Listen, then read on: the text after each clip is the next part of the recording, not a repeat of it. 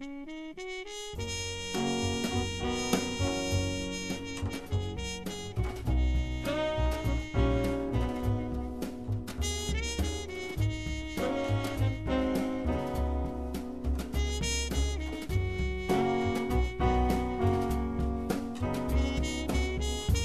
欢迎你收听反派影评，我是当科长，我是 K 先生，我是波米，也希望你帮忙点击一下页中的广告。在外延环节，我们会着重提及非常重要的黑人导演斯派克里之前的电影。呃，其实我个人觉得啊，他应该算是在中国和美国影响力和知名度差距最悬殊的一个导演。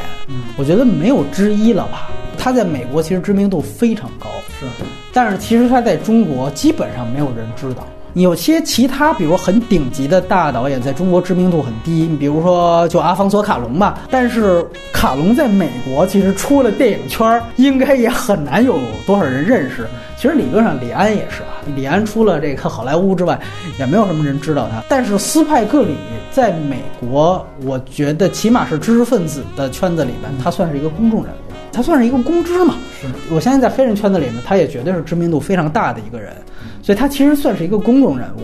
包括所有影迷，那就更别提了。这个显然是斯派克里，可能是很多他的电影都是耳熟能详的。但是在中国，可能老一点的这影迷可能还知道，新一代的影迷，我估计对他是闻所未闻，甚至夸张到什么地步？就这次我在做他作品梳理的时候，你就拿豆瓣来说，他之前二十三部剧情长片。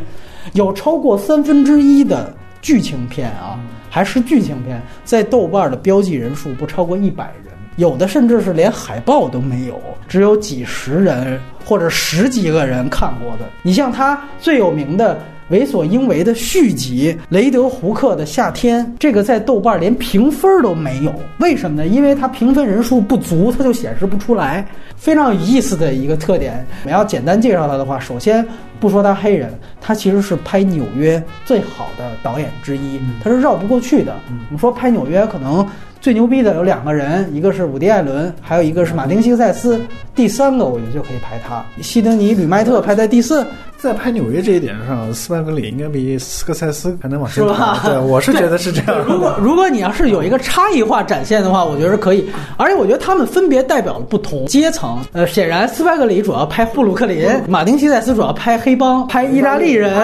哎，他的皇后区。然后伍迪艾伦更多是聚焦一些布尔乔亚、中产，对曼哈顿，对吧？曼哈顿。所以其实这三个导演呢是三位一体，共同组成了纽约。的这样的一个，尤其是上个世纪下半叶的这样一个群像，甚至是美国东岸图谱，我觉得，所以这三个导演都是非常重要。他其实是相当大的一环，而且我们知道他个人实际上是尼克斯的铁粉。其实他出生不在纽约，但是他是很早很早就随着父母去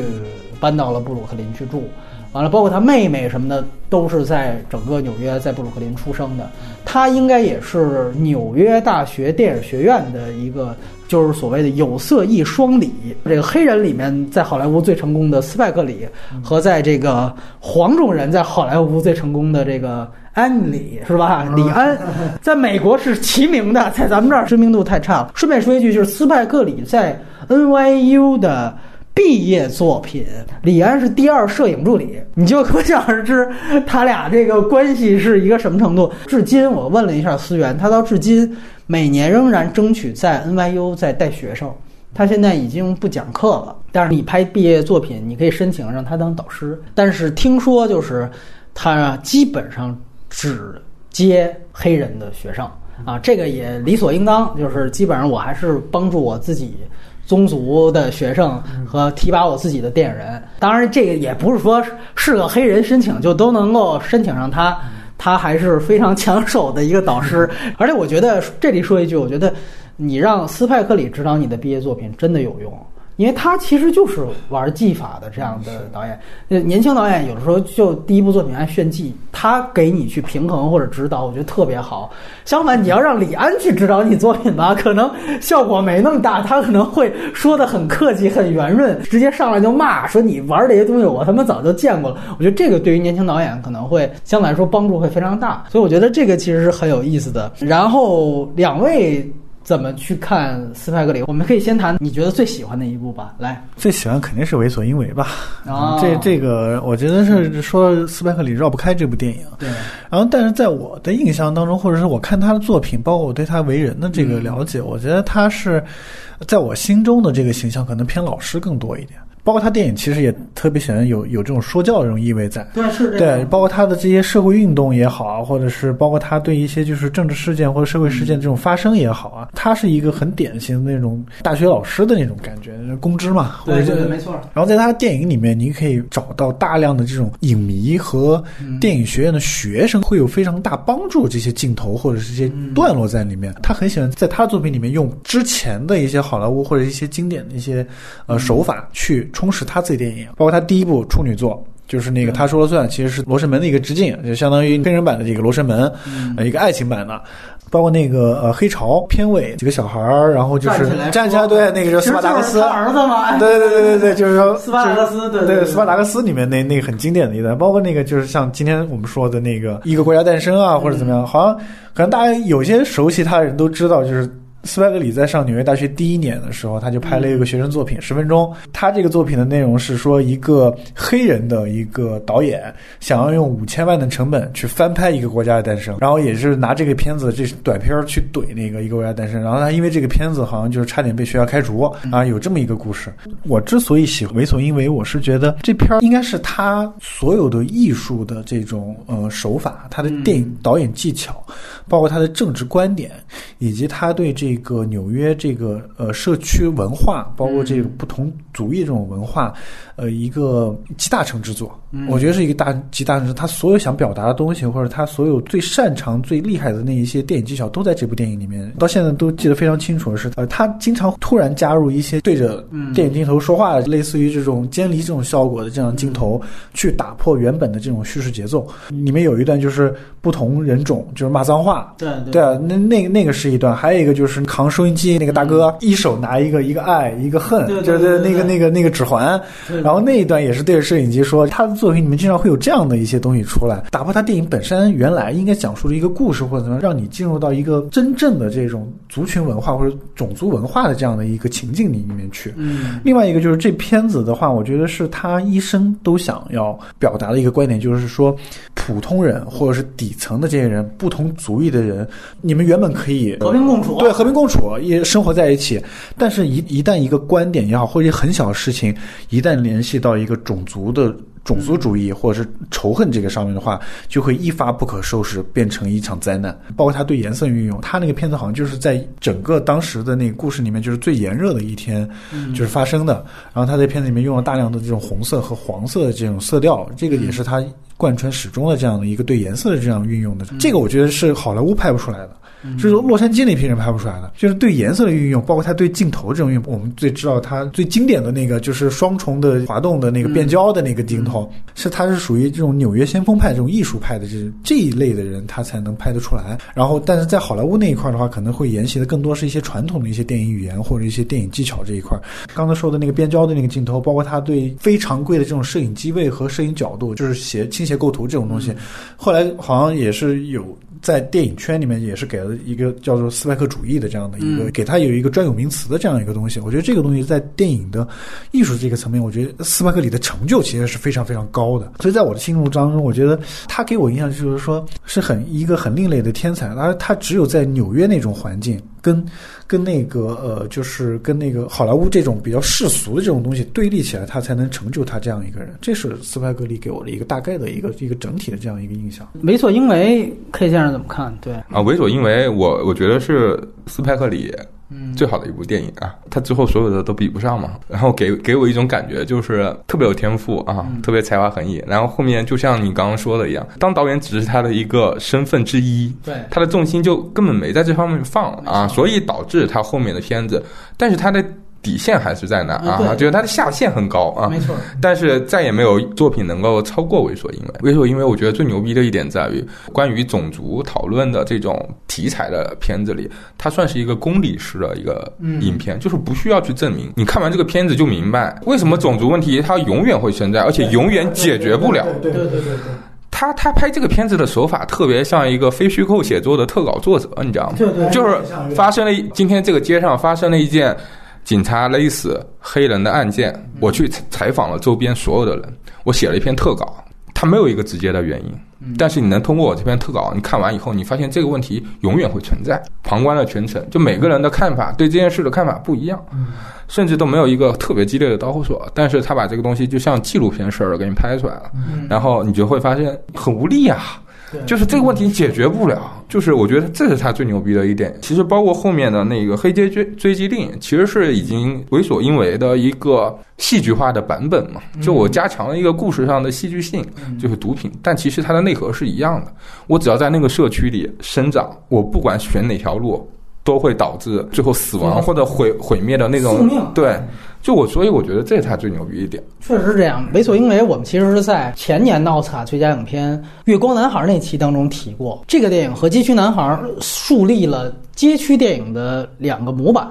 也是整个两街区电影的典型。当然，从技法上，这个电影又更胜一筹，所以我觉得它是整个。街区电影可能说是最好的一个片子，在那个电影当中，其实它的故事也很完整，文本也很完整，然后技法也非常先锋，而且所有的技法其实是配套上，刚才比如说邓科长提到的，它的对于颜色的运用，它为什么要用黄色？为什么要用红色？为什么要体现艳热？就是它要制造那种冲突极强的事件，所以前面所有的那种聒噪。所有那种气氛上给你的那种烦躁，它最后其实都是在给你一点一点的擦火花。好片儿其实用一句话都能可以形容，就是它的形式内容是高度统一的，为所应为就符合这个标准。所以你会看到它所有的东西全都是一致的。那它整个的这个文本，我们之前也聊过，其实说白了特别简单，就跟 K 先生刚才说的非常好，就这个东西其实全都是小事儿。开始他如果说非得要拎一个导火索的话，就是那个大收音机的那哥们儿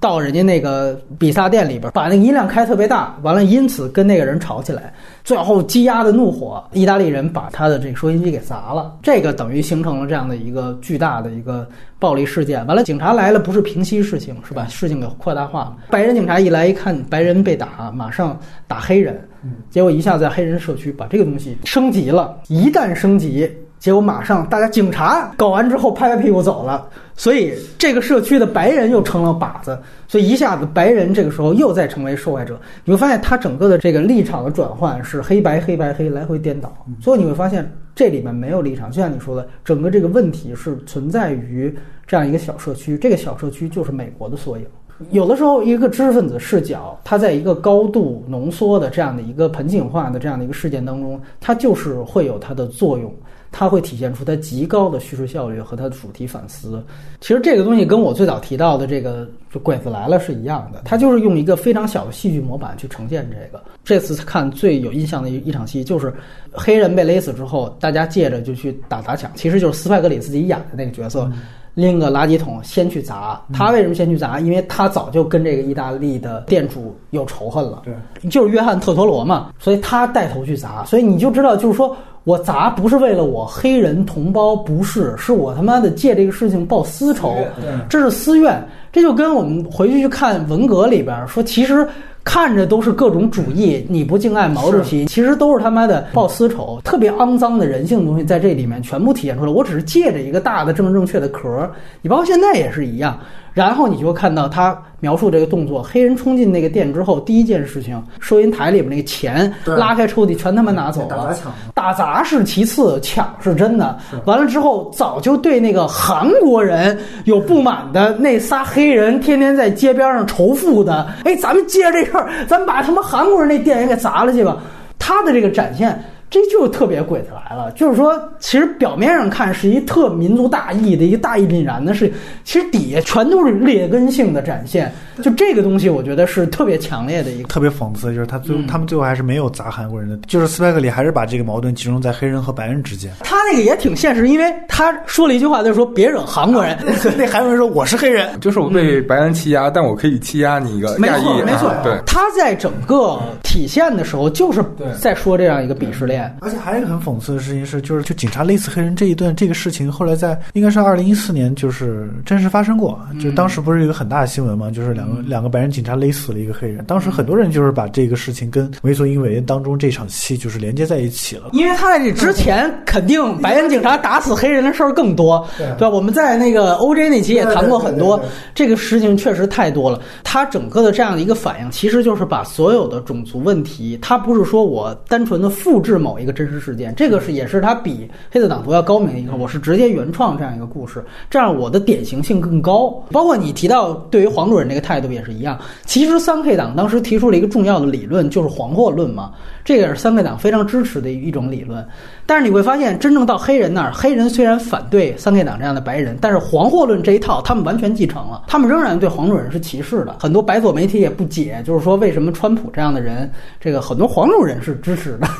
他们也分析这样背后的这样的一个机理。包括你看，在那个黑色党徒里边，他其实有一个非常明确的一个政治观点的表达，就是美国优先，就是白人至上。他先建墙，完了再这个搞黑人，完了早晚有一天把你也给灭了。他鼓励和煽动的就是三 K 党的那批底层。所以我说，就是整个斯派克里，他首先他是一个知识分子，他是一个精英视角，在这样的一个情况下，他才用他的黑人身份去做这样一件事情。说白了，我觉得他黑人身份有的时候只是他知识分子表达的一种掩护。如果你像为所应为这种表达，就上来这明明展现一个种族矛盾、种族冲突，结果上来先讲黑人是挑事儿的，是他妈跑人家店里边捣乱了，完了，一打砸抢先去抢人家东西。你这要是一白人导演拍出来，这大家会觉得肯定不行。但是斯派克里不一样啊，我就是黑人啊，我他妈大学里我就是跟他们这一国家诞生对着干的一个人，我比你们谁都更激进。但是与此同时，我真正有了话语权，我要搞黑人反思这件事情，因为我的片子也拍给黑人看，咱们种族我们反思自己的问题，这个态度和他这个视角，尤其是在他早期作品是非常强烈，也是非常难能可贵的一点，所以他绝对不同于其他黑人导演也是一样。所以我一向不觉得他有投机性质，就在这儿。其实他那个能力，他要是在八十年代就去拍一部那个隐藏人物那样片子，太容易了。我这里给你说一个例子，就是最近斯派克里还念念不忘，就是他其实为所应为当时那么轰动，也确实很牛逼，结果他奥斯卡没 没提最佳导演跟最佳影片。然后当时他拿奖的是为黛西小姐开车，那是一什么片子？我们会在绿皮书那期去讲，它完全跟绿皮书的那个模式是一样的，一黑一白，就摩根弗里曼生涯最佳嘛，黑人的一个司机给白人小姐开车，宣讲的最后是黑人跟白人的友谊。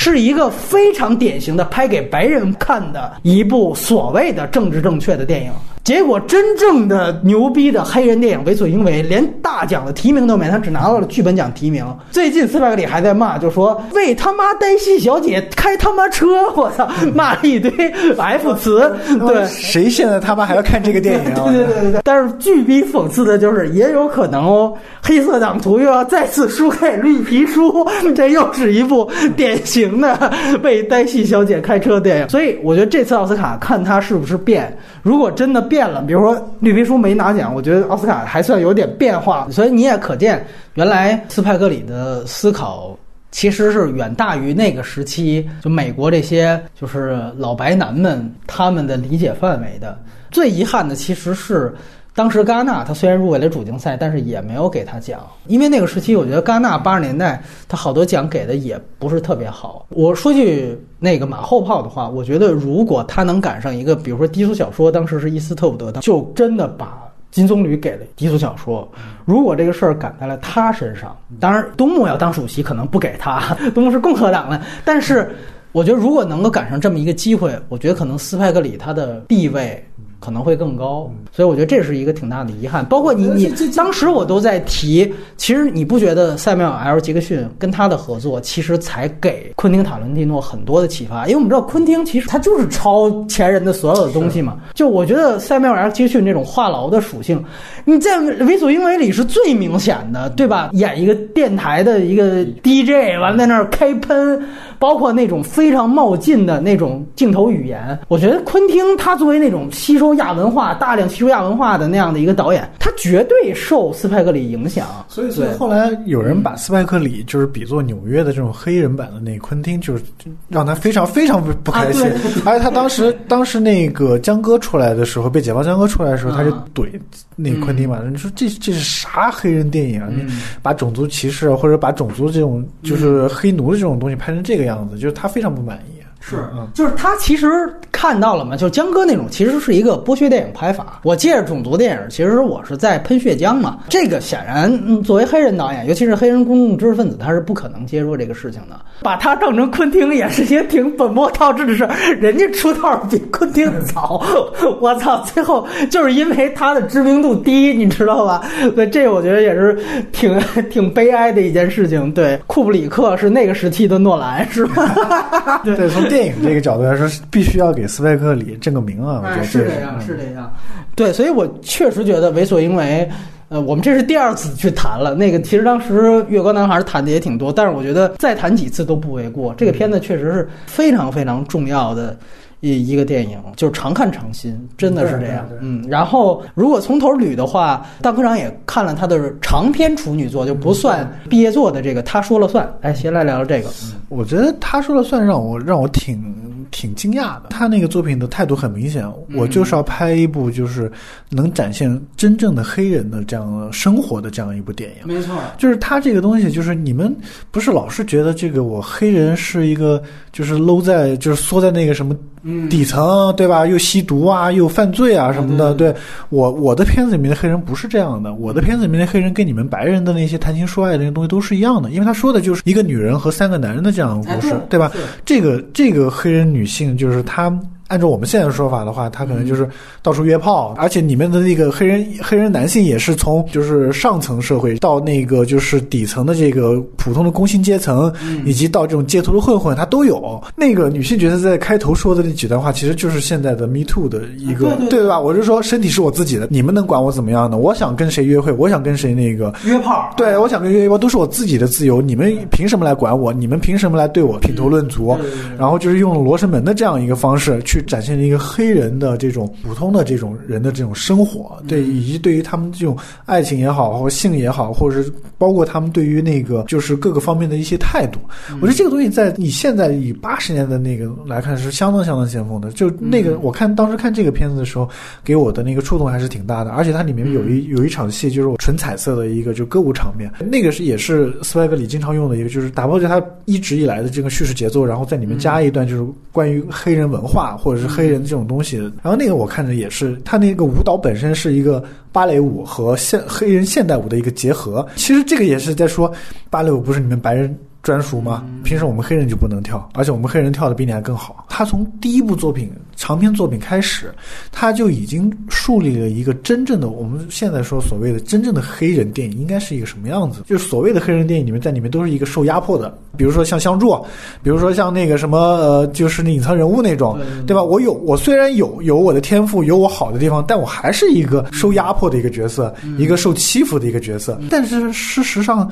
你黑人也是人，也是普通人，也有那种高端的舞者，也有那种就是什么约炮的或者怎么样都有。你们好莱坞拍电影的时候就一定要选白人想看的那些角色，我偏不那样拍。再补充一个，就是为所因为他那个就是收音机大哥，他里面放的那首歌叫做《Fight the Power》那那首歌，它里面的歌词其实就是怼那个约翰韦恩和西部片嘛，因为斯派克里本身就是非常非常反好莱坞西部片，他觉得西部片里面说的那些关于土著人的、关于黑人的那些东西，全都是虚假的历史。他在他的电影里面其实是有一一直都是有这种反好莱坞主流的这样的一个态度在里面的。嗯啊，包括从他形式上、内容上、角色、故事一整套反好莱坞、反主流的一些东西，我觉得这个是斯派克里它能够发声，它的声音能够被就是传播开来的这样一个基础。嗯，因为他自己的作品，他自己的就是这种观点，他就是跟主流的那种声音是不一样的。从他第一部作品里面，就是能够形成这样的一个东西。我觉得整个从完成度和他的整个表达来说，这是一个相当棒的长篇处女作。哪怕我们经常原来有那种选题是把所有名导的处女作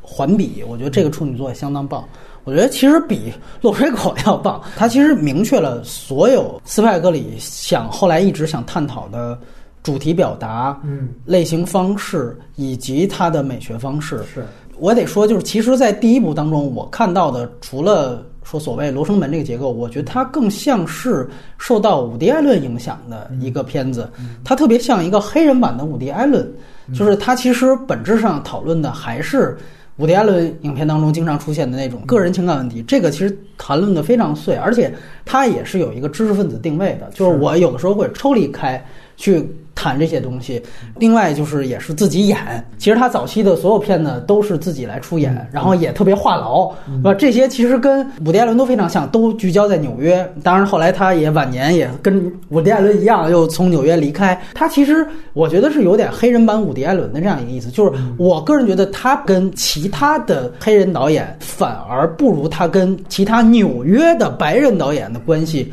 要近。它可能更多像伍迪·艾伦这些是非常明显的。这个电影我觉得是也是种族外壳借着这个事情去讨论男女平权这件事情。它早期的一个非常重要的一个东西，其实就是关于对于道德保守主义的讨论。我觉得他其实对于这个事情一直是非常鄙视的态度，一个反对的态度。他这个片子就像刚才邓科长提到，好像是一个非常女权的角度。呃，我觉得他也不是一个故意的投机，在那个时期也不存在这个东西。我觉得就是一个非常自然而然的东西。它里面其实最后讲到一个是一个什么事儿呢？就是说这个女性她开始也是有一个好像人物弧光存在，开始她跟三个男人同时约，但是其实中间真的有一个男人她是比较喜欢的，然后那个男人也不愿意她。同时跟另外两个人好，直男对于感情的这样的一个感情观在这儿，他呢其实一度接受了，就是说，因为确实那两个男人人其实就是男孩儿，他们都不够成熟，其中一个还是斯派克里自己演的，对自己的自嘲，就是说白了，你们都是大男孩儿，他们就决定说，OK，我可以跟你接受一对一的感情，但是到最后，这女人还是觉得这个其实是对我身体的一种禁锢，所以最后我还是不去受到你们任何一个人的这种所谓的束缚。寻求一个单纯的一个解放的这样一个姿态，他看到最后，你会发现他其实最后呈现出来的一个主题是，真正在这件事情上，女性是比男性要开放和先进的多的。是，男性甭管是成熟或这个幼稚，或者说表面成熟或者表面幼稚。你们都是不够开放的，最终的所有的男性都可能还是寻求一个，也许是在他那个黑人的语境里啊，就黑人群体的语境里面，他还是要寻求一个最后我们要结婚生子这样的一个传统的价值观，一个占有欲的一个占有欲，对对对对对，他是通过这样一个就是说罗生门的形式也好，还是通过这样的一个多视角去叙事这样一个方式也好，他去呈现这样一个主题，我觉得是非常先锋的一个，而且它完成度非常高，然后从美学上。不得不提斯派克里一个非常了不起的一一点，就是他真正所谓拍黑人电影，不是把镜头拍黑人就完了，也不是拍黑白就完了，他是真正我觉得第一个真正去找到怎么样去把黑人的肌肤美拍好的一个导演。我记得当时《月光男孩》出来之后，很多人吹《月光男孩》，就说这是真正我们第一次看到了。真正属于黑人的美学方式跟摄影方式，但是如果你看过斯派克里早期的作品，其实他拍的所有的所谓这方面的命题，斯派克里早就拍过了。而且他说不定而且受斯派克里影响，对，肯定会受。这你哪个黑人导演说没看过斯派克里，那纯装逼。只是说，比如说他加入同性这样一个元素，或者说他有一个。更自己、更现代的一个主题讨论，或者它完成度有他自己的视角，我觉得这些都是可以讨论。但是真正这个大方向，这就好比说吹那个《流浪地球》，说是这是第一部，完全没有过，那是他妈你看片量太少了，哥们儿。开始不是讲他那个女主角性爱。他你看他那个镜头给的也是就是抠像美学，他直接给大特写，就推他欢愉的表情的侧写，包括那个《为所应为》里面也有，就是关于他性爱床戏的那个，他那个镜头都其实是非常非常讲身体这种线条、线条感，他全部都要在镜头里面体现出来。没错，他其实在他早期作品里就是要着重呈现，他觉得这是影史上缺少的东西，就是我既然要拍黑人，我一定要把黑人的美给拍出来，这个我觉得是。他真正做到的一件事，这个片子本身既然也就讨论性爱，我觉得这也是理所应当，是不是说我硬加进去的？它整个其实都围绕着性爱的话题。然后你也可以看到，虽然它是关于黑人内部的这样的一个事件，但是他通过三个男人，他也展现出来，就起码在纽约，就阶层的不一样。里边最拿自己特当回事儿的，他其实特别希望，我要是能跟一个白人好。我也觉得自己也挺尊贵，也挺优等的。其实就是有那样一批黑人，就是他不需要直接去展现白人怎么对黑人歧视了。他放的维度和他放的观众就是你们看，我们黑人的群体里面有一些人自己都不拿自己当回事儿。对吧？你带中国的维度，就是好多中国的人不是也觉得，哎，我操，我跟一个白种人在一块儿，我也就觉得，这是本身就是对着自己的种族，其实就是有一种觉得我们是一个劣等民族，我得高攀人家。所以他把这种东西通过一个女人跟三个男人的故事去呈现。你要说他有种族观，上来他就不是一点零的。就不是黑白冲突的。之后呢，他还拍过一个《绝世风情》这个电影呢，我简单说，两位都没看，其实是发挥了斯派克里他另外一个属性，就是他其实是一个音乐世家。是我这里回去说一句，在哪怕是刚才提到的他说了算这个处女座里面，其实他的父亲他也是全家上阵，这个我们都很常见啊。导演一般处女座没有演员，都是家里亲戚帮忙。那个片子里边是他里边有一个他爸爸是那个。弹大提琴的应该就是女主角的父亲，那个角色就是斯派克里本人的父亲。他爸爸是一个爵士乐手，其中呢，他的妹妹不断的在参演他的片子。他爸爸也是他前几部电影的配乐，配乐对对，也都是他父亲，好像是前面四本五部，对对对，也全是他父亲来完成的。所以确实，他其实对于音乐上有很大建树，包括你提到那个彩色的那一段儿，因为他后来其实他前两年还在拍一个非常先锋的音乐剧。就是他其实完全不限于电影的，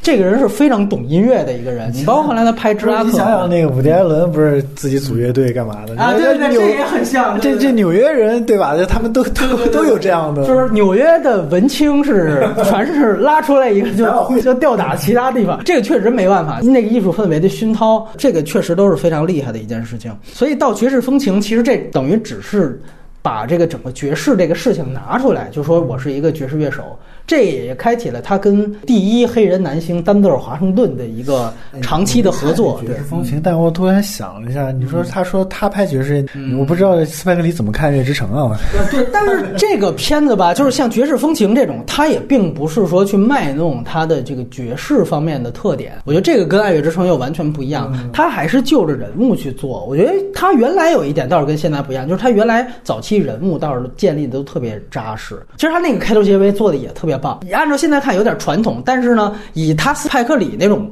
拍法就是那种大吊臂美学，用一个俯视镜头，然后降到一个几个小孩儿、黑人小孩儿，然后在楼底下喊。丹德尔华盛顿他小时候的一个场景，就说赶紧下来跟我们玩儿。他当时就讲他的爸爸和妈妈不允许他跟那些黑人小孩玩儿，就说你一定要吹小号。这个很很中国家长，导致了他还跟底下的小孩吵架，然后底下小孩就说你你就是妈宝男什么之类的，然后两个人互骂，直到最后他长大，然后马上就讲他整个一生。其实他这个整个也是一个相。相当悲剧的一个故事，他也是在讲整个他的街区最后拖累了他这样的一个艺术成就，就他其实艺术成就非常高，但是呢，他雇了也是斯派格里自己演的，斯派格里他很不一样，他在他片子里边老演反派。就是这是他永远，我们说也是知识分子的一个特点，就是我在我这里面，我永远有一个自省的态度。就我老演什么我最不认同的那种人，就是他是不断的去耽误丹泽尔华盛顿能够飞黄腾达的一个人，就是他是一个赌鬼。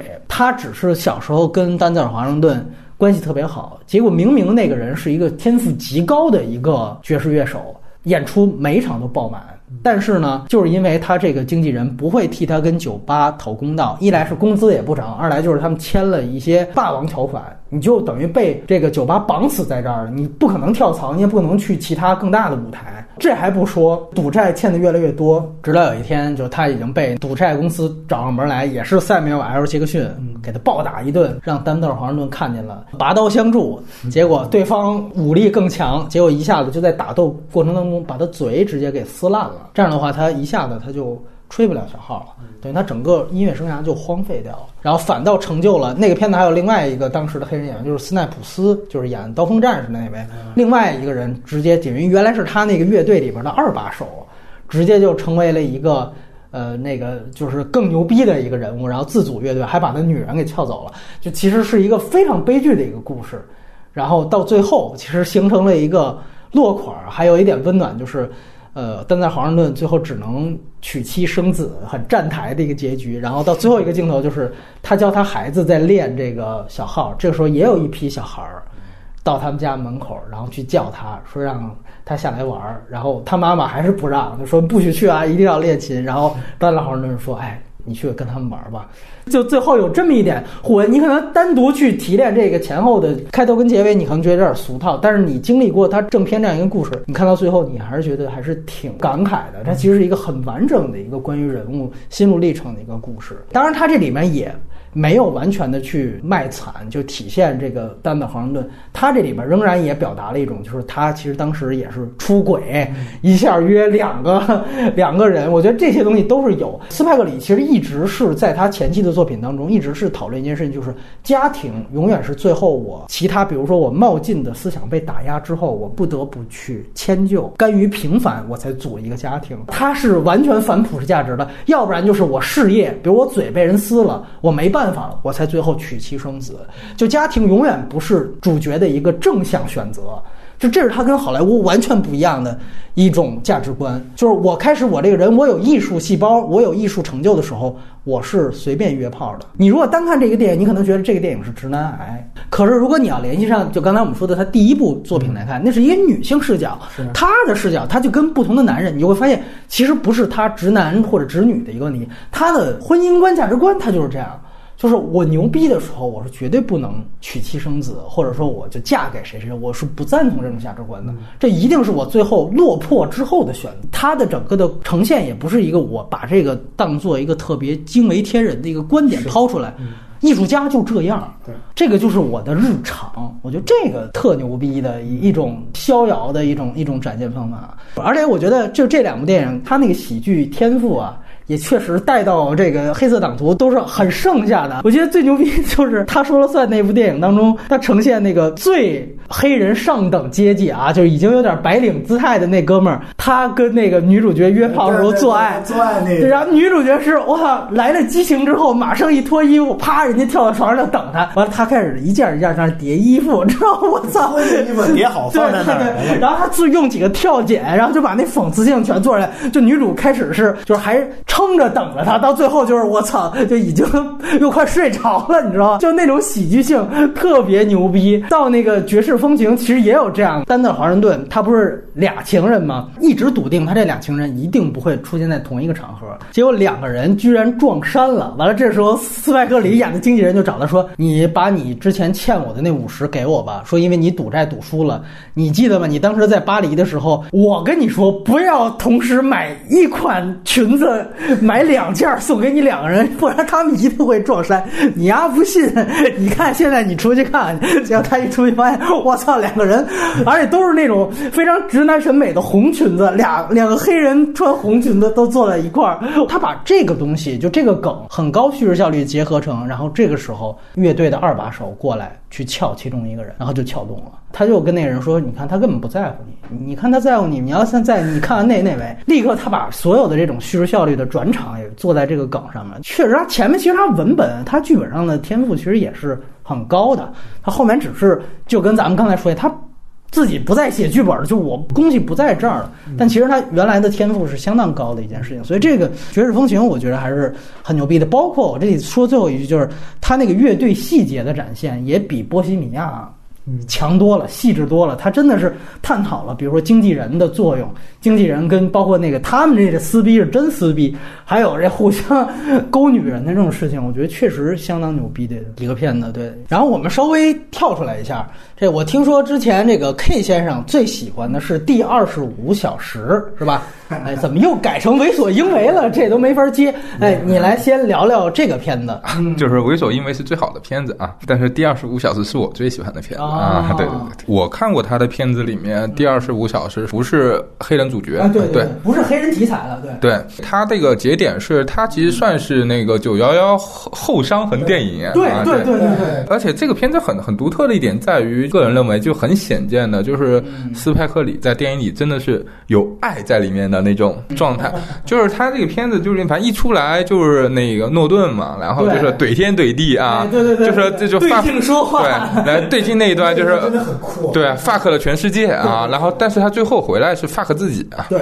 这个是斯派克里很少见的，在他片子里，包括最后结尾他那个怼地还是挺常见的啊，对，但他最后会怼自己啊，而且是很很很罕见的，就是他把这个观点亮出来，包括结尾的时候那一段又是一个十分钟的独白啊，注入了感情，你知道吗？而且他这个东西，因为我们刚刚聊就是后九幺幺时代的一个片子，他其实已经就像我们刚刚说的，不仅是种族的问题，其实它里面也聊了种族的问题，但是它带来的是一种希望嘛，就是爱嘛。就我觉得这个东西反而是因为我看过的几部片子里，《为所应为》《黑街追击令》啊，它其实是很客观、理性、公正的去拍，但第二十五小时是我能感觉到爱，你知道，然后是有积极正向的作用啊。然后反正我这片子当时看哭了啊，就结尾那段独白的时候，包括第二十五小时这寓意嘛，说白了就是说你还有一天能活，一个小时能活，你会怎么想？你会干什么？这是一个小预言的东西。然后我是怎样给我三天功？对对，我就是我是怎样一步一步走到今天这样。反正现在来看也都是有共鸣的，因为好多人都会觉觉得我操，这个社会怎样啊？我那同事怎样？我家怎样？但其实归根结底还是自己的问题。嗯，但他首先就是讲的这个很简单的道理，那其实有一个大环境的烘托啊，就是你九幺说白了，九幺幺也不仅仅是。基地组织的问题啊，你要审视自己啊，多从自己身上找原因呗。他的片子里很少有能感到这种比较浓烈和就是比较直给的这种情感。邓科长聊聊二十五小时，我是觉得他在电影当中用的一些技法，我觉得是。是比较在他的所有作品当中比较突出的一部，嗯，就包括刚才说的，就是对着镜子说 fuck 这一段，也是他一直在用的这种打破正常叙事的这样突然插入这样一段。另外还有就是双重移动变焦这一段，是在那个就菲利普霍夫曼他吻了那个他的学生之后，他其实在里面用用了很多了，对对，用了很多次，印象中比他之前的其他一些作品用的还要多。他用这样的手法来展现这个人在当下的那个环境下的一些就是心理状态，因为他本身这个故事也比较散，他。并没有是一个很强叙事的这样一个东西，所以我是觉得他在这部影片当中用了很多他之前用的一些，包括摄影的打光，他那个酒吧的那些颜色，包括他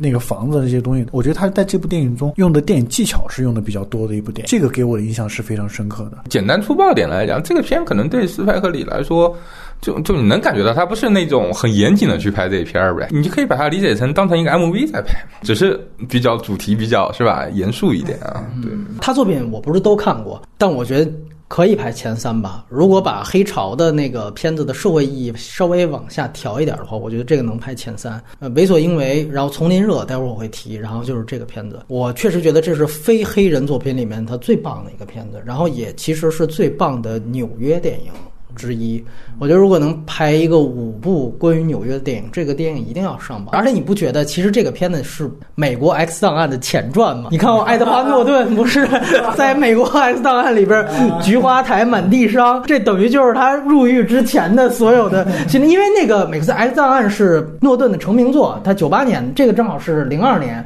所以我相信他其实有这个对照。包括大家如果一看美国 X 档案，如果看过的话，就是一下会明白为什么。么诺顿在里面这么焦虑，说我操，我在里面一定会被各种菊花台，我操，你就会觉得这个实在太牛逼了，你知道？就本身他设置诺顿这样一个梗，但是我非常认同，就是这个电影其实是一篇散文，就是我觉得斯派克里其他所有的电影都是议论文。你就会惊人的发现，操，他写散文怎么也写的这么牛逼？这次才看，我说这个真好，这个片子，我觉得他这个概念特别棒，就整个他就是说我讲，我马上要去自己要主动去服刑服七年，我就在这之前一天。我的心态是怎么样的？我开始一看，我就觉得是不是要体现一个越狱的故事？我他妈以为那是一个类型片，后来发现并没有。其实他所有的东西全部都围绕在一天当中他的心理反应是什么？我觉得这个东西太有意思了。其实就是二十四个小时加一嘛。入狱之前的所谓的忏悔，包括对于他前史，他为什么入狱？他到底是谁把我出卖了？整个他的人际关系的回溯，所有的回溯当中都带有非常强烈的伤痕气质。整个对于人物的心理刻画太棒了。尤其他开始说他救了一条伤的狗，然后到开始整个主线，他说诺顿就是带着这条狗出来，他就是那条狗，然后纽约也可以是那条狗。我操，所有人都在一个疗伤的情绪当中，呃，一一看又是用胶片拍出来的。我觉得最牛逼的几个场景就是。他到最后几个小时，他在早上去一条应该是美国就是东河吧，他在东河，然后看那个拖船，他就是一个人马上要失去自由的时候，他看任何的一种日常，他都觉得特别美。他把这种视角的美拍出来了。如果你对自由这件事情也特别在乎的话，你看这个电影绝对能被打动。你看开始它就是整个空镜头，纽约不就是照那两束灯光，再加上后来就是那个其中他的一个发小，因为是华尔街的，他。住正好靠近那个世贸中心，就正好是那个废墟。其实这个电影它真正是一个关于纽约的作品，就是在于他三兄弟嘛，一个爱德华诺顿他入狱，然后他在入狱之前他要找他两个兄弟来，这三兄弟代表的就是纽约主要的三个阶层，特别典型，一个是华尔街曼哈顿的这批人啊，真正的他妈的上层，然后还有就是纽约黑帮，就是他自己和自己牵扯出来这批人，另外就是纽约的知识分子，这也是最重要的一脉，这就是。菲利普·谢默霍夫曼演的那个角色，三个人在整个类似三一律的这样的一个就这么一晚上的这样一个场景当中会在一起，他们三个人发生的故事，每一个人都有自己的故事，但是他们的整个基调就都是特别哀伤，不是我为我自己哀悼，就是我为我兄弟哀悼。包括他父亲，他跟他父亲的这条和解，我操，其实你单看出来每一条好像讲的不就都是啊父子和解、兄弟和解，包括谁出卖谁，好像我们都在类型片里见过。但是就是因为这种伤感气质，最后说一点感触，就是我有一次小时候的军训是中间我要有一个事件，是一个真正非常合理的一个事件，我要在这个中间出去。然后当时是军训那个时间下来之前，我就已经确定了那个考试时间了。学校就说那没关系，你中间你接他出来三天。完了事儿，你考完之后你还要回去，你还要把你孩子送到军训基地。对这片的感触就是，考级只需要半天时间，考完之后，我爸妈还带我去其他地方玩了玩。我当时就走在前门大街的那样的一个，就说我操，明天我要回到他妈军训的那个场合里，所看到所有的地方。就都是觉得特别美的，然后吃到所有的东西都觉得特别香。看这个二第二十五小时，他的那种情绪马上就打通了我原来的那个记忆。其其实你这种感觉，我我和邓科长我们经常体会到，就是你要上飞机前嘬最后一口烟。斯派克里拍黑人电影，我觉得他们拍的再牛逼，其实就像可能老外看《鬼子来了》一样，他就知道你技法特牛逼。但是你跟我其实，因为我不是你的对种族，我没法跟你共情。但是第二十五小时真的是。你就完全能够投入进去的一个东西。其实斯派克里还是刚才波米说，他拍纽约确实是拍的真的很好。差到那个局内人上面，其实局内人，我觉得他作为类型片上，我觉得中规中矩，就是那么样。他中间有一场戏，我真的是觉得太有意思了，就是窃听绑架犯要送皮夹盒进去，然后里面在说外语，找翻译。当时丹泽华盛顿就跑到大街上，直接说：“你们谁？”他把那声音就是通过那广播放出来，让那个围观围观群众去听，然后谁懂这个语言，然后就拖了一个人进来。就是这个东西就特别纽约。你知道吗？你跟其他小地方不可能。是啊，是，就是还搞笑的是，抓过来这人还真不懂，因为他老婆是阿尔巴尼亚人，然后要把他老婆喊过来，然后老婆喊过来以后，首先他先不翻译，他给了一袋子罚单，就说你先帮我把这。对对对，是这样。哎我操！我说这你先把我这罚单先先给我消了，然后我再给你翻译。我操！哎，我当时我就觉得这场戏实安排的实在太棒了，就是这就是纽约笑话。他把所有这个剧情啊，包括这个纽约这种东西啊，就包括甚至包括纽约人怎么看这个这个绑架的这场银行劫案的这个东西都放进去了，我所以我说，就我又说回到那个黑色党徒，就是因为黑色党徒它没有这样的氛围，所以在包括你刚刚说他拍自然景色也好，或者怎么样也好，他就缺少这个纽约这个地方的这些东西。对你提到局内人那场戏，其实说白了就是北京五道口，对吧？如果五道口拍一劫案说韩语的，那是太方便了。所以这个其实也是这种地缘文化，但是与此同时，它又不是完全正向的，就是说那每一个群体都有每个群体对于公权力的诉求在这里，而且我觉得你别看局内人是一个最类型的片子，也是斯派克里生涯卖座最高的一个片子。但其实他最终触及的就是曼哈顿的原罪，这个也是非常准的。他说白了，他通过这样一个银行劫案，他最后去讲，就是曼哈顿相当一部分人其实就是原来靠发战争财牛逼的人，他们积累财富是有原罪的。这个原罪是我们到现在为止都不能忘的一件事情。这个等于把它作为它类型片最后要反转的东西。你这个反转出来，它就是有特别大正向的东西。你比如说，我们现在有很多类型片，可能在犯罪片属性上也做的很牛逼啊，比如像《无双》，对吧？虽然它那个梗是抄的，但它也有这样一个反转的东西，完成度也挺高。可是你最后反转出这个东西。你就缺少美国这种一流的类型片，它最后是有社会表达的。说社会知识分子，他哪怕拍一个类型片，他这个东西是打底的。最后说白了就是保险箱里边那保险箱里边东西套出来的东西是那个钻石，这个钻石就是我想说的，就是二战里边这个原罪。再说一句，其实克里斯托弗普拉默就是去年顶替史派西拍《金钱世界》这位，我觉得在这之前其实一直还是挺正派的一个人物。他早年不是音乐之声那个上校嘛，对吧？但是我觉得就从那部开始，你会发现他成了一个什么纳粹代言了。后来大卫芬奇也因为我觉得绝对也因为这个角色。最后用作他的那个翻拍版的《龙纹身的女孩儿》，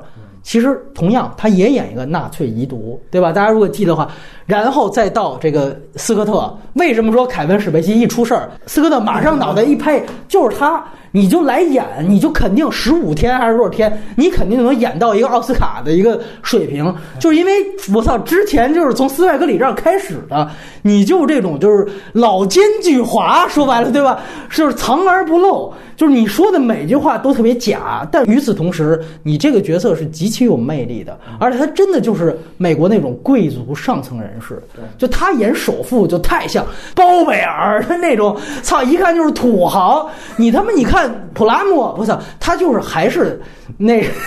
还是音乐之声里面那种温文尔雅的谈吐，跟朱迪福斯克那对手戏多棒！所以我觉得，哪怕他拍类型片《丹泽尔华盛顿》也好，就是你看他们几个老戏骨飙戏，我觉得也特别过瘾。你别忘了里边还有威廉达福，对吧？其实这个片子我在这次我也没有特别就是完整的过一遍。我第一遍看，最后能让我留下来，因为想银行戏确实我们都看过太多了。最近一次我们还看《极道车神》这种，就是我真正留下来，还真的就是他。他那个纳粹最后翻的这一番。所以你会发现，类型片看多了，最后能够让人在记忆当中筛选留下来的，还真的就是社会表达这些东西。你要说在类型片里还算是挺可贵的一点。呃，我这里再说一下《丛林热》，《丛林热》也是他非常重要的一个片子。很多人觉得就是斯派克里这次拿了戛纳评审团大奖，我们有一个嘉宾就说：“我操，当时我们在现场一度以为黑人就要拿金棕榈了。”我说：“你这个话本身就是种族歧视，黑人拿金棕榈怎么了？这是斯派克里啊，大哥。”其实你会发现斯派克里的。就是哪怕在欧洲三大电影节，它也是非常非常受欢迎的一个电影人。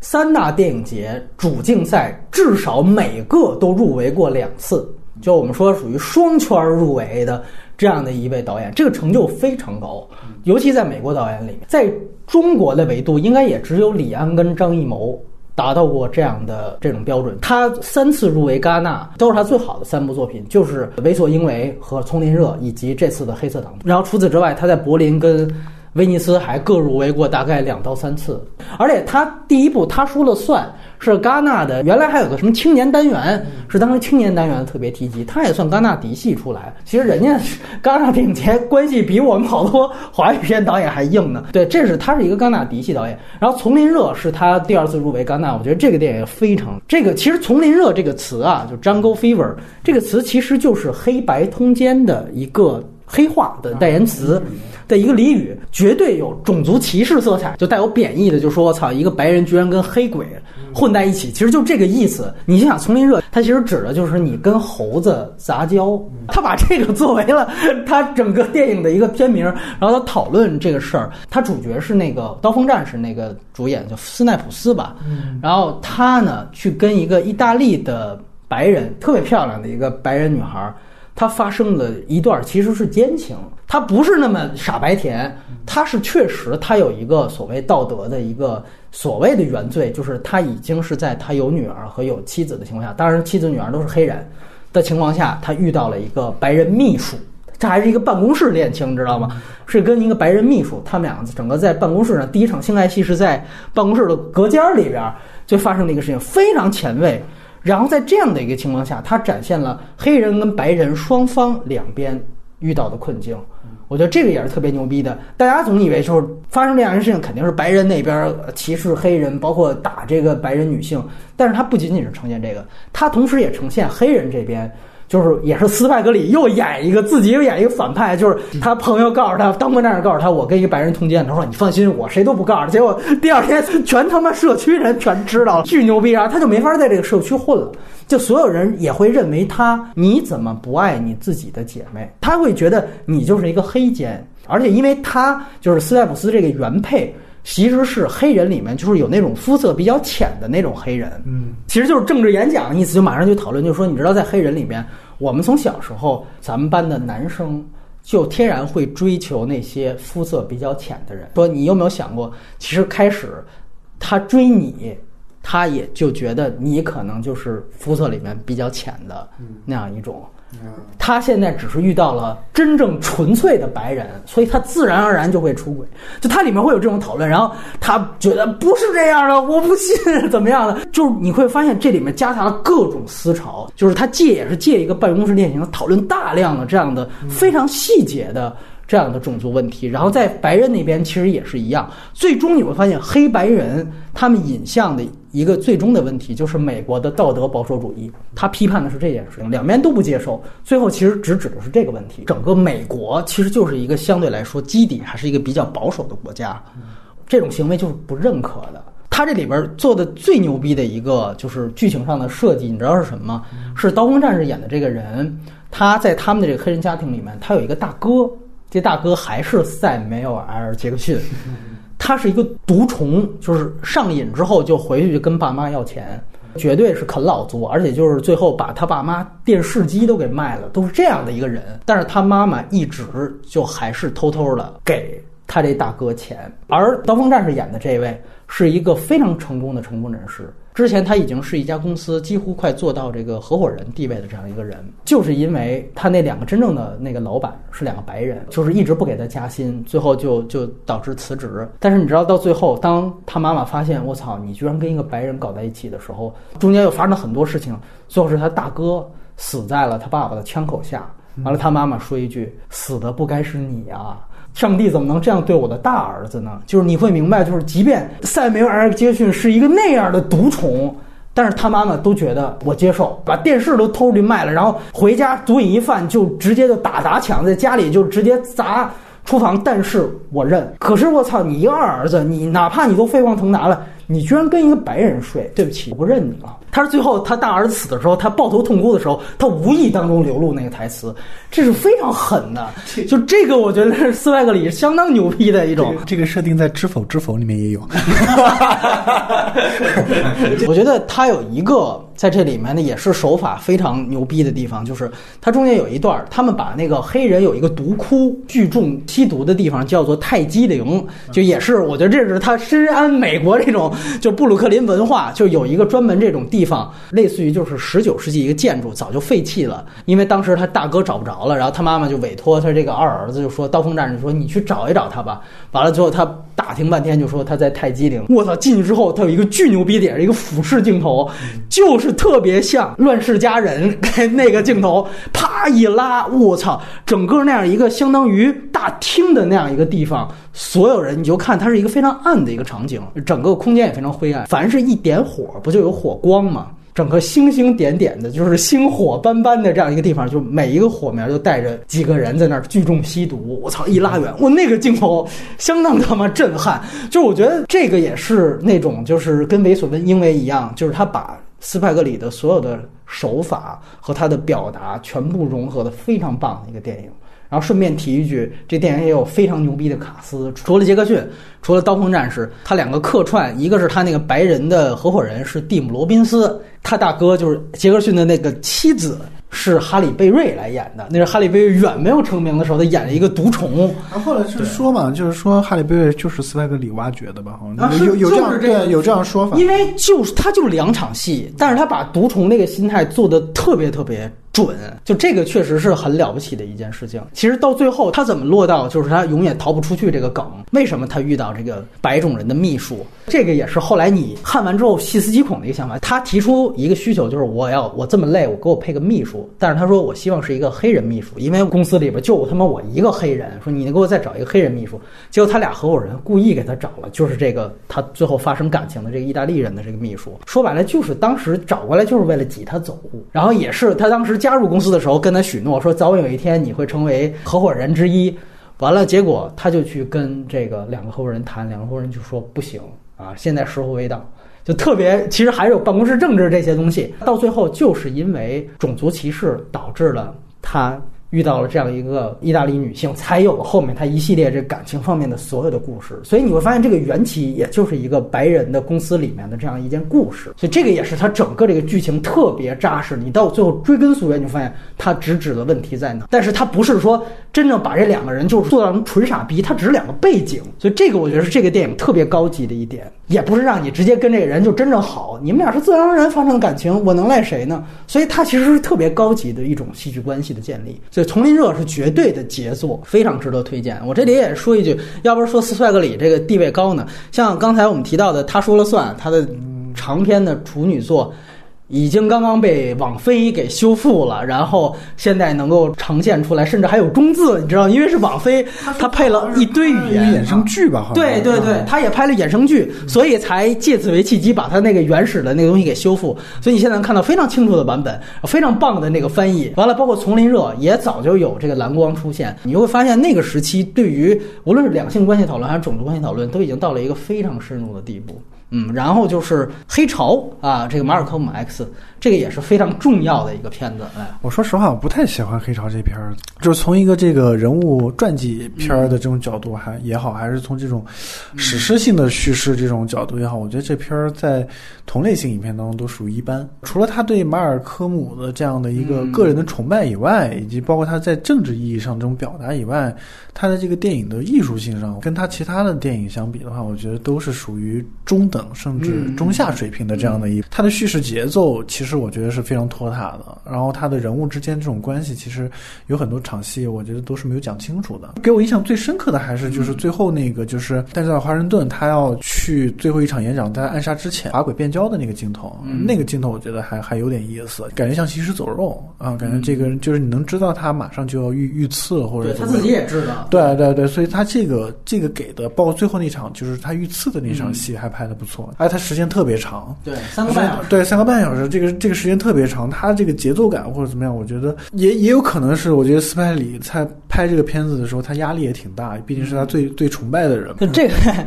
这个片子其实我算是他看的比较早的一个片子，当时其实是丹泽尔华盛顿的维度。一个是这个，一个是飓风，他演了两个真实的这个黑人的很关键的在黑人运动当中的人物，然后也都是真人真事儿，然后也算是丹泽尔华盛顿的演技巅峰。所以我觉得这个片子吧，不看僧面看佛面。刚才说了，他在三大其实都是每个都超过两次入围，但是除了黑色党徒之前，其实一次奖都没拿过个人奖，唯一拿过的就是这个黑潮，他当时拿到了柏林影帝，应该是这个跟飓风。呃，显然这个片子确实是单字儿华盛顿，也是让他最后成为了整个奥斯卡那边大家开始成为一个所所谓黑人毒瘤啊，打引号，就是常年入围的这样的一个人。确实，这个片子你要说三个半小时，那肯定考验演员这些方面，毫无疑问。从年轻，从第一幕就开始，就是他一直演到遇刺。然后我觉得这个片子其实更多是对于你了解黑人文化。你需要去补的一个片子，因为大家都很熟悉马丁·路德·金，但是马尔科姆 X 很多人都不了解。但其实我觉得这个确实在美国他们是齐名的，而且绝对代表了两条黑权之路。你如果只了解任何一条，缺了另外一条，你绝对不能完整的去看。说白了，这个片子看斯派克里、看黑色党徒不一定去补，但你要想全面了解黑豹，尤其是黑豹为什么在美国那么红，那么多黑人去看，你可以去看看马尔科姆 X。这个电影它中间呈现的这个人物和他所代表的思想，其实我觉得很多。是最后真正被黑人所接纳的那些东西。这个片子确实从传记片来讲，我觉得算是中上等水平，我也没有觉得更好。但是真的就是主要没人拍。这个片子首先肯定白人没办法拍，因为马尔科姆 X 太复杂了。这个电影至少把他三个身份拍清楚了。第一就是他其实前期他其实是一个种族主义者，他认为是黑人是优等民族。他跟马丁路德金最区别的一点是，金博士是认为种族平权。每个种族大家都是平等的，马尔科姆 X 前面是不这么认为的。他认为黑人才是真正的优等民族，白人是劣等民族。就这个，当然你说是不是也是因为是白人的优等民族所逆反激起来的一种极端的黑人主义？这个也是有这样一个土壤，它也呈现了。但是他的思潮里面，他就是这样认为的。他受到的是另外一个黑人摩西，就是倡导黑人回到非洲那样的一个先驱，也是黑人运动的先驱。他受到他影响。我们当时其实，在黑豹的那期耳旁风里面谈到，那个人其实就真正。实际上是一个黑拳的鼻祖，他倡导黑人回到非洲，然后在非洲开发一个更先进的国家。那个我觉得是就是给了所谓瓦坎达那样一个地方的一个雏形，黑人未来主义。这个其实是他们这这一脉思潮是联系起来的。马尔科马克思其实继承了他的思想，所以这个点是非常重要的一点。这个黑人领袖他是种族主义者。所以他到现在也不太被提及，他是绝对赞同种族隔离的。这个种族隔离是跟白人种族隔离、跟三 K 党是一样的。但是我是站在角度说，我认为我他妈我还嫌你们白人脏呢。对这个东西，我觉得你看这个片子，你会清楚到他是怎么样这个思想发掘起来。第二就是他是一个穆斯林，这是一个很敏感的身份，尤其到现在，其实这个身份更敏感。包括他对于穆斯林思想的反思，几次麦加城回来之后，他对于他思想的洗礼，包括他最后退教，对吧？其实有这样的一个场景。马丁·路德·金其实我们说他是呃基督教那一派的，所以他跟马丁·路德·金是完全相反的两种人，教派上不一样，种族主义角度是不一样的，只是因为他们都是黑人而已。这个点，这个电影也体现出来。你看这个电影，你能明白。第三就是他最后被刺杀，他是被黑人，就是被他自己原来那个极端的穆斯林组织对，就是被穆斯林组织刺杀。就是你会发现在黑人运动当中，他是有左中右的。这个不是说我们现在一看，操，政治正确，黑权。这就是没有社会运动土壤的人才会天然的觉得所有社会运动都是铁板一块，那里面复杂的东西非常多。所以我觉得看这个片子其实是一个入门，你能了解到，我操，原来美国的这个哪怕是黑人运动当中都有这么复杂的派系斗争。这派系斗争背后其实所承载的就是不同的教派教义。我说句好像有点政治不正确的话，其实真正的穆斯林和黑人的结合的这一派。才是真正黑人在美国最苦、最底层的那一派。他们看马丁·路德·金都觉得马丁·路德·金是白化黑人，原因就是因为你们其实多少还受点教育，所以你们才提出来非暴力不合作，所以你们才倡导跟白人能够和平共处。从现在我们讲啊，当然路德金这一派是值得提倡的，那种族应该融合嘛。但是从黑人那一派觉得，就是因为你们。实际上阶层还是更高的。说白了，你们不是还是有点钱吗？有点文化吗？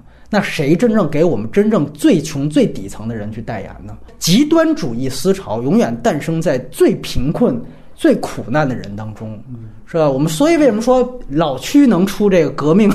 能出革命土壤，就是共产主义的思潮的诞生，极端的这个穆斯林的诞生，其实全部都来源于最穷的那些民粹的地方。极端主义不分左右。也不分宗教与否，他们真正诞生出这种极端暴力的方式，是因为他们真正是底层的东西。一方面我们要审慎，但另外一方面你也不能完全把他们一棒子打死。他们就是觉得，就是路德金那一套东西不能完全代表所有黑人，因为原有一批黑人是非常穷困的，你那一套东西是不可能代言他们的。而这个空白是马尔科马 X 给接受出来了。我只是觉得他最后有一个尬洗白，他明明前面这个思辨做的已经很好了，或者他不是思辨，那种纠结已经呈现出来。结果最后你发现就是斯巴特克斯那一段，所有人站起来说：“我也是马尔科马 X。”你能是他吗？我操！包括曼德拉最后出来，我觉得超级尴尬。曼德拉是一个非暴力不合作的一个代言人，就他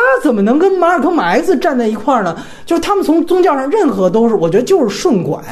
就到最后说白了，这人也死了。我最后给他戴一高帽子，完了，他们都是黑人。曼德拉那个时期刚刚被这个解放出来、解救出来，那我们就正好所有的黑人还是站在一个黑人维度。我其实觉得最后这个顺拐也是有点黑色党徒最后这毛病，就是因为当时要呼应当时的政政治大环境。对，就是斯派克里想给自己的偶像加一光环。哎，对，加一加一光环嘛。其实他是相当有争议的一个人物，你把这种争议性拍出来，我觉得就够了。对，所以这是那个电影遗憾的地方，但是也很重要，尤其对于我们不了解他们的那一批人，我觉得可能黑人现在，比如他们黑人导演再去看，可能觉得《黑潮》已经很过时的一个片子了。但是我觉得对于我们来说，其实还是一个敲门砖的东西所在。然后，呃，《黑人追击令》，K 先生是我们三个人里唯一看过的，来聊一聊这个片子。对。就像刚才说的一样，我觉得其实就是为所应为的一个戏剧加强版，戏剧性更强一些。其实说的还是就是你在一个黑人街区里，你出生在这啊，必然毫无出头之日。他讲了一个轮回嘛，就他哥哥就是一个守法好公民，对，没有那么事业有成，但是是一个养两个孩子、打五份工、从来不吸毒，黑人街区里的模范丈夫啊。但是就是因为。他的弟弟嗯，怎样怎样啊，他就就帮忙顶罪嘛。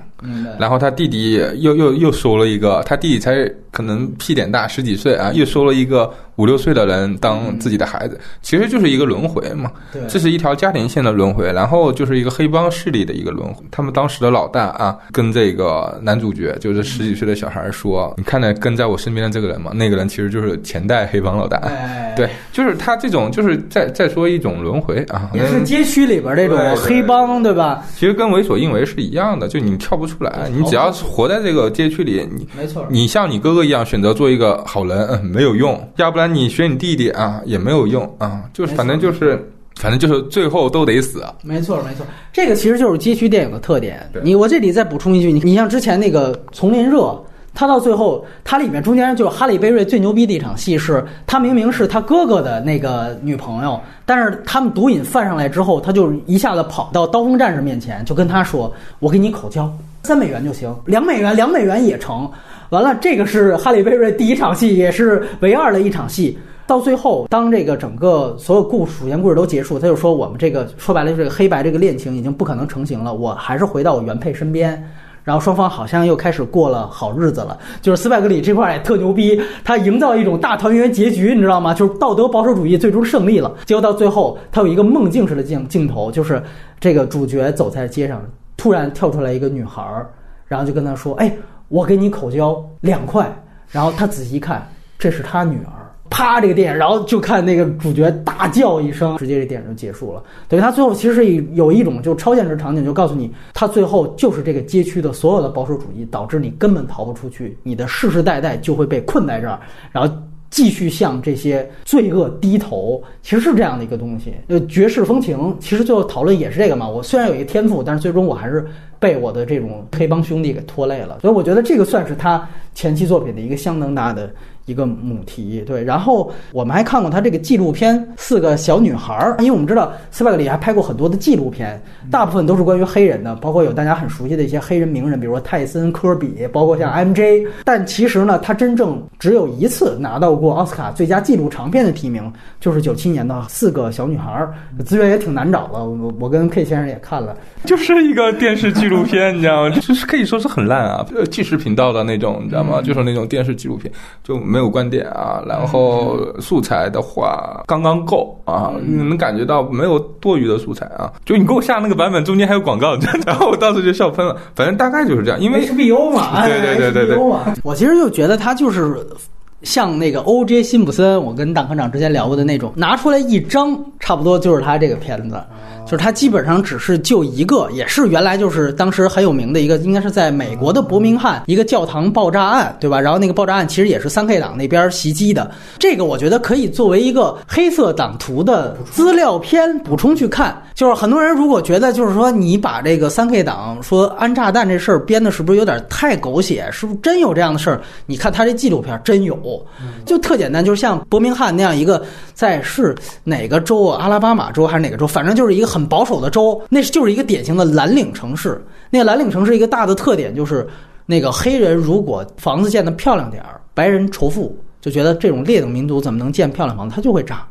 就特别典型，然后说那个城市本身也是一个原来有矿藏什么的，就本身就是经常有那种炸药，就是炸山用的，整个那个城市就是那么一个资源型城市，所以炸药也特别好搞，所以就经常就是发生这种三 K 党炸黑人的事儿。然后他讲的其实就是中间把一个黑人经常去做这个礼拜的一个教堂直接就给炸了，然后四个小女孩死在里面，其实就是这么一个事情的一个前因后果的一个复盘。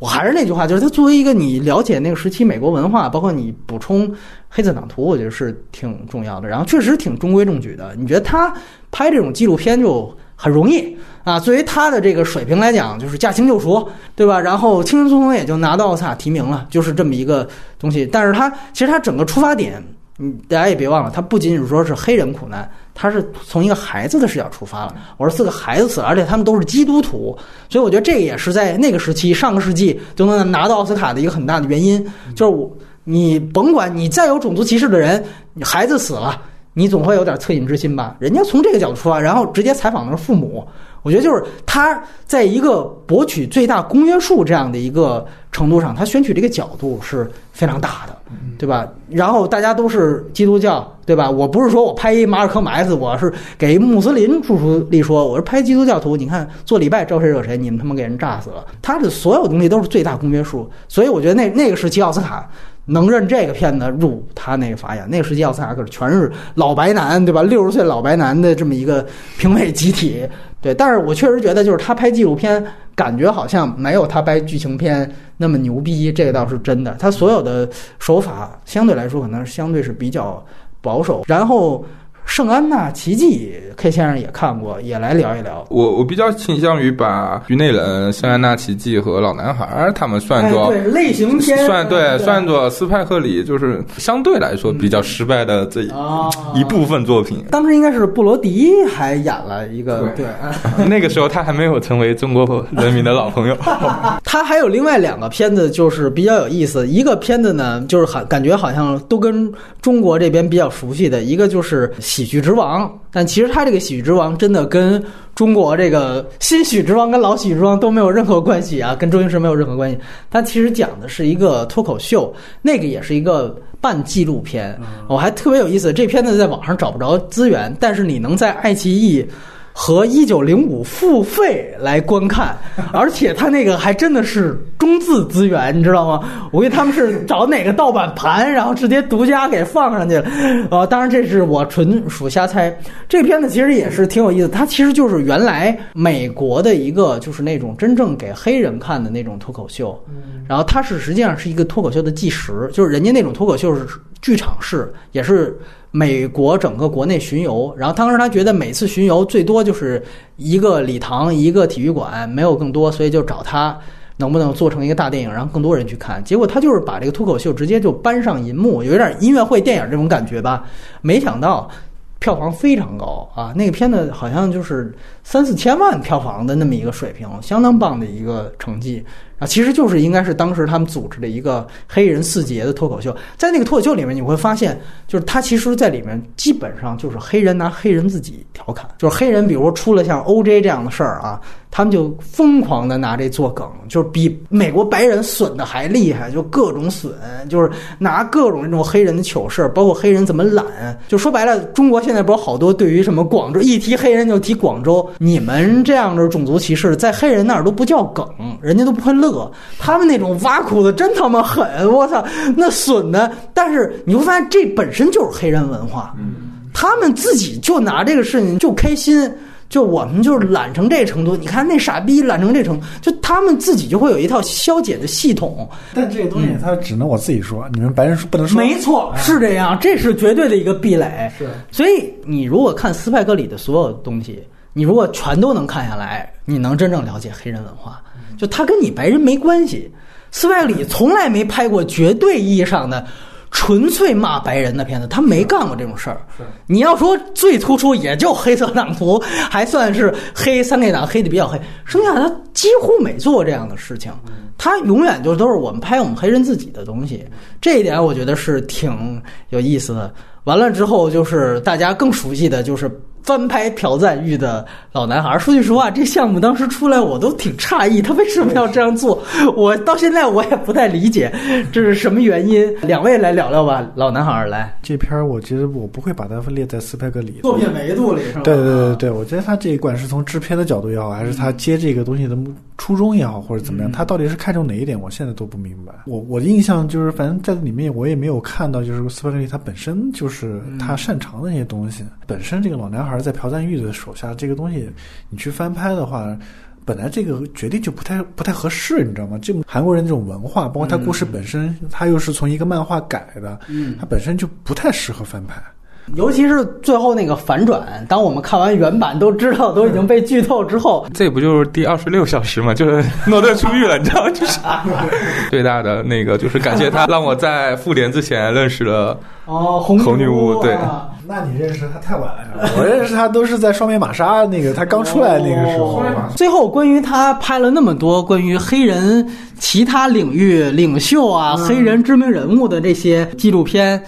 二位有什么要说的没有？对我来说，他就是作为一个黑人的这个精英发声的这种领袖，就 KOL 嘛，就说白了叫 KOL 嘛。对，我不拍还有对对对，比如说他拍科比也好，或者是拍那个，他好像是拍过 MJ 的。对啊，他又拍了一个纪录片，就是在 MJ 死之后，他拍了标二十五。我觉得这个东西有时候都不是他自己想拍，有的是别人找上门来了。是啊，他找其实是说我有这样一个人，给本身这些名人身上更添一层就是文化基因，或者是镀镀一层金吧。我们老说老马是电影导演中的社会学家嘛，对吧？有有这样一个，其实我觉得斯派克里可能是是反过来的，他是社会学家当中的一个电影导演啊。对，我觉得是这样一个关系在，包括像文化界的、体育界的，或者是政治界的任何的，包括是奥普拉、奥巴马他们他们这种关系也好，他是属于整个一个社会圈层的一个这样的一个东西。他做电影导演也好，或者做 MV 导演也好，只是他有这样一个身份，他有这样一个手艺在，然后为这些人在做一个发生或者这样一个东西。对，就说白了，就是你在这个圈子，你就必须有的时候得履行这样的职能，对吧？你得发挥你职业特点，然后为这个同胞们，对吧？为这个兄弟姐妹们来著书立说嘛，对吧？所以这个其实是一点。那最后有一个问题就是，我们也看到，就是现在好莱坞确实对于这个黑人或者黑人电影比原来可能敞开怀抱，甚至咱们这边都说那简直就是一个政治正确压过一切的时代了，这我打引号不认同的。但是确实是。对于黑人电影的接纳度是比原来更大了。是那两位觉得斯派克里会不会因此会有迎来一个，比如说什么事业的第二春，或者说会因此有一个更好的创作契机，或者怎么样？甚至你对他，比如说展望一些，比如跟迪士尼啊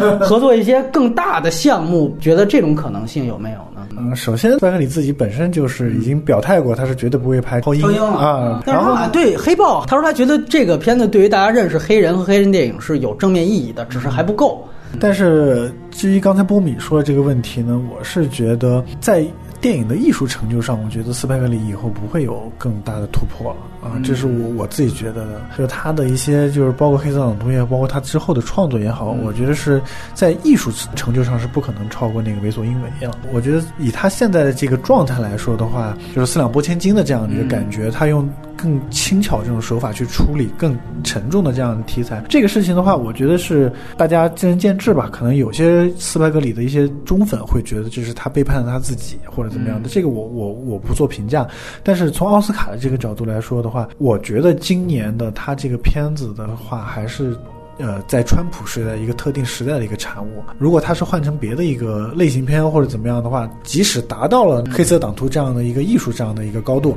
它也不一定能拿到奥斯卡提名。嗯，哦，我是觉得这个政治的因素在里面还是挺大的。然后如果换了，比如说川普下台，换了另外一个总统，然后时代背景又不一样了，让他再拍类似这样的片子，他能获得一个什么样的一个认可？我觉得是也是要打一个问号的。所以我是觉得还是跟历史的环境是有关系的。他之前的一些作品没有获得奥斯卡的这样认可，或者好莱坞主要认可，也是历史环境造成的。这个跟他自己本身的这个电影的艺术成就，呃是没有关系的。因为他电影的这个，包括《为所因为》也好，包括他自己，包括《二十五小时》也好，这个东西其实放在电影史上，它就是一个不可否认的一个事实。包括《为所因为》，它是入选了就是美国电影国家宝库的这样一个计划里面，啊对对对它其实是跟一个国家诞生是应该是齐名哎，的。对，是是，对，从这个角度来看，它其实是齐名的嘛，所以所以已经给黑人证明了，对啊对啊，所以所以我觉得是谈后续的话，它应该是没有多大发展空对？对对对哦